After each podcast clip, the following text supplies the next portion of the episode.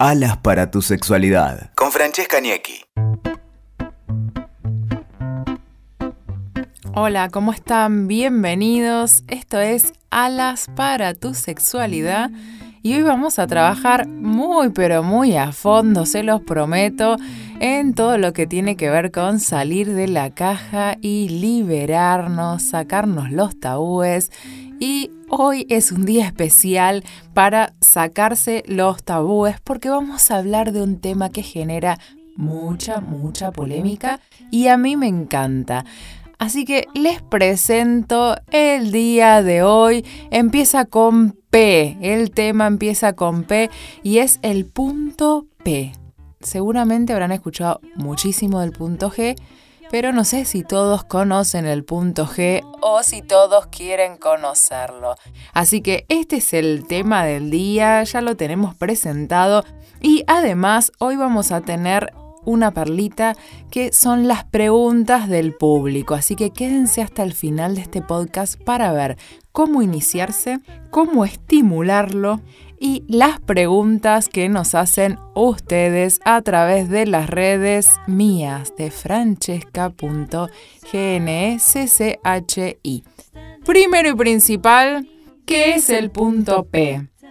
El punto P viene de próstata con lo cual ya se estarán imaginando un poco de qué les estoy hablando.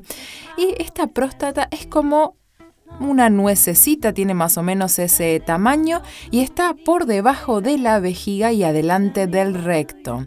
Y hay formas de encontrarla. Si la quieren buscar, están ahí curiosos, si la quieren buscar de forma externa, la van a encontrar entre el ano y los testículos. Siempre acá estamos hablando en un cuerpo con genitales masculinos, con lo cual en forma externa entre el ano y los testículos, ahí la vamos a encontrar y por dentro también, ni bien iniciamos ahí el recto, en una partecita van a encontrar un bultito pequeño que ese es el punto P, que es nada más y nada menos que la próstata. ¿Están preparados para lo que sigue? ¿Están preparados o preparadas también, eh? Vamos a ir a ver cómo estimularlo, cuáles son los tips principales que tenemos que tener en cuenta si queremos descubrir un poquitito más de qué se siente con esto del punto P. Porque no sé si se lo preguntaron, ¿no? Pero yo a veces digo, bueno, a ver, si el punto G nos hace sentir tanto placer a las mujeres, el punto P debe ser más o menos parecido, ¿no? Entonces, para estimularlo, lo primero que les quiero recomendar es higiene. Y eso se lo recomiendo siempre en cualquier tipo de estimulación, pero en este caso es fundamental eh, tener muy en cuenta la higiene. Después, otro paso totalmente importante es el lubricante. ¿Por qué? Porque en este caso, toda la zona anal, ya sea para estimulación de hombres o de mujeres, no tiene una lubricación propia, recordemos eso. Entonces es fundamental que podamos lubricarlo. Estar relajados. Estar relajados, ese es otro tips muy importante. Y después podemos elegir un juguete para estimulación anal. Los juguetes para estimulación anal tienen una forma especial que parecen como si fuera un ganchito. Entonces van a ver que de la misma manera lo van a poder estimular sin juguete con introduciendo eh, un dedo o un juguete y que tenga con la punta en forma de ganchito. Entonces ahí van a poder encontrar directamente este puntito, esta nuececita que estamos tanto buscando. Entonces, juguete o puede ser de forma manual, interna, estamos hablando acá. Y ahora vamos para los que todavía están ahí diciendo, bueno, lo quiero encontrar, pero todavía no me animo a encontrarlo en forma interna, así que vamos a dar unos tips porque para todos ustedes que están ahí y querían encontrarlo, les voy a traer la manera de estimularlo de forma externa. Un poquitito de lubricante puede ser la pareja que lo estimule o puede ser ustedes mismos que lo hagan. Y recordemos que dijimos que en forma externa se lo encuentra entre los testículos y el ano, así que presionando con un poquito de lubricante y masajeando fuertemente en esa zona van a poder encontrar ese bultito que estamos buscando y sentir esas sensaciones que vienen siendo como eh, una caricia que va a producir unas sensaciones eyaculatorias, pero sin llegar a eyacular. Así que está buenísimo.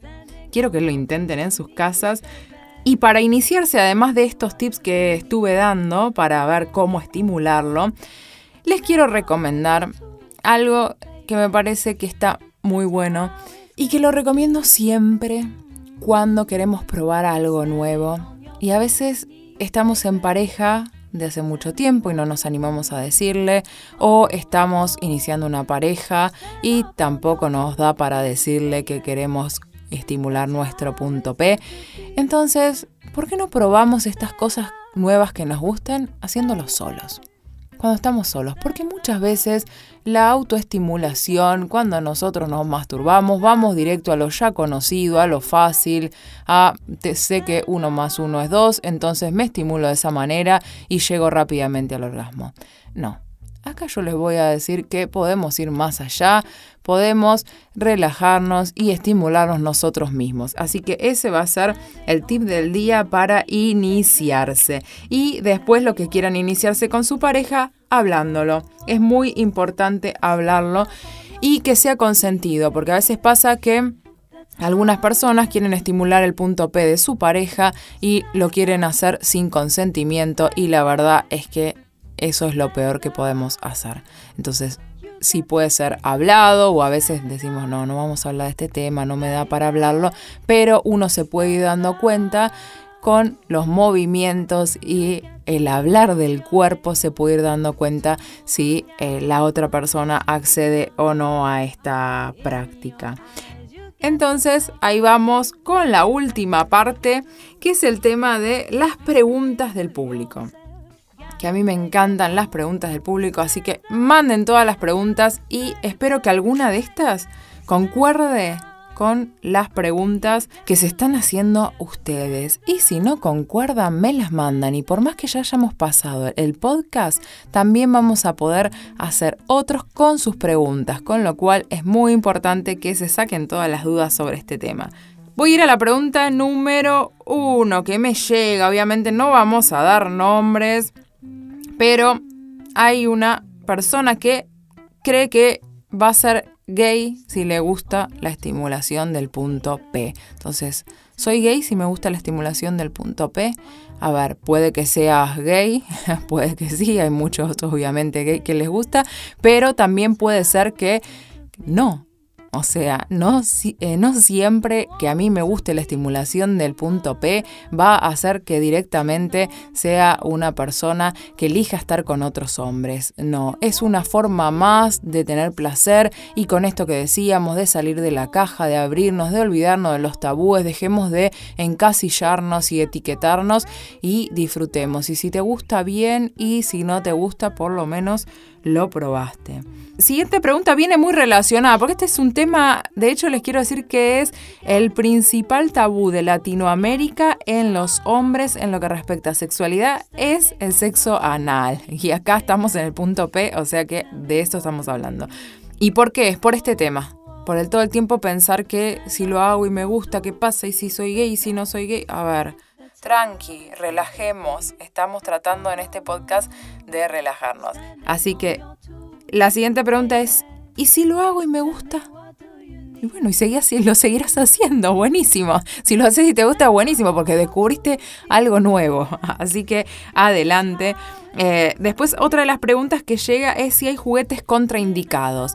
En realidad, todos los juguetes que son eh, anales y que cumplen con todas las normas no van a ser contraindicados. Si es contraindicados no utilizar juguetes específicos para estas áreas. Entonces muchas veces nos ponemos a utilizar juguetes caseros y la verdad que no se los recomiendo porque eh, no cumplen con las normas de seguridad y obviamente también de calidad que deben tener estos productos porque recuerden que los estamos utilizando en nuestro cuerpo. Por último, la última pregunta que tenemos por acá es de una chica que nos dice que quiere hacérselo a su novio pero a él no le gusta. Siempre recomendamos que es muy importante, que es muy importante, no, que es fundamental y que no hay otra manera de tener una relación sexual que no sea con consentimiento. Entonces, si no es consentido, si la otra persona no quiere, no se hace. Eh, esto es así. Se puede hablar, se puede ver entre ambos y demás, pero si no quiere, eh, no se hace. Así que me voy a despedir con una anécdota que me pareció muy graciosa sobre este tema y lo quiero dejar bien arriba para que lo intenten. Y es que como periodista, obviamente, periodista de sexualidad, tengo que investigar para todos los temas que les voy a traer a ustedes.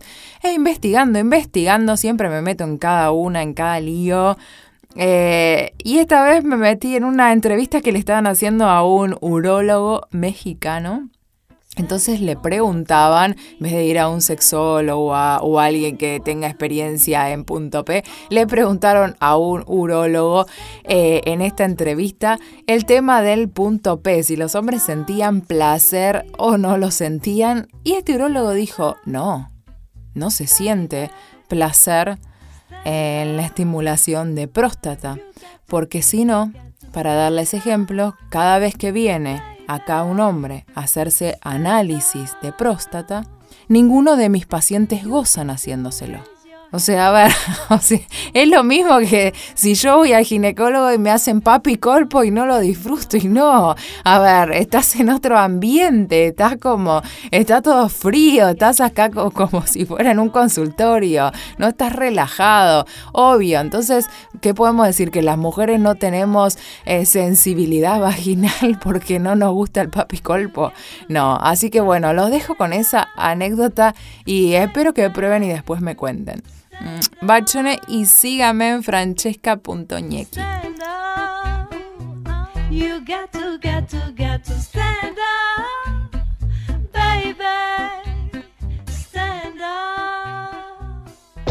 Escuchaste Alas para tu sexualidad con Francesca Niecki. WeToker. Sumamos las partes.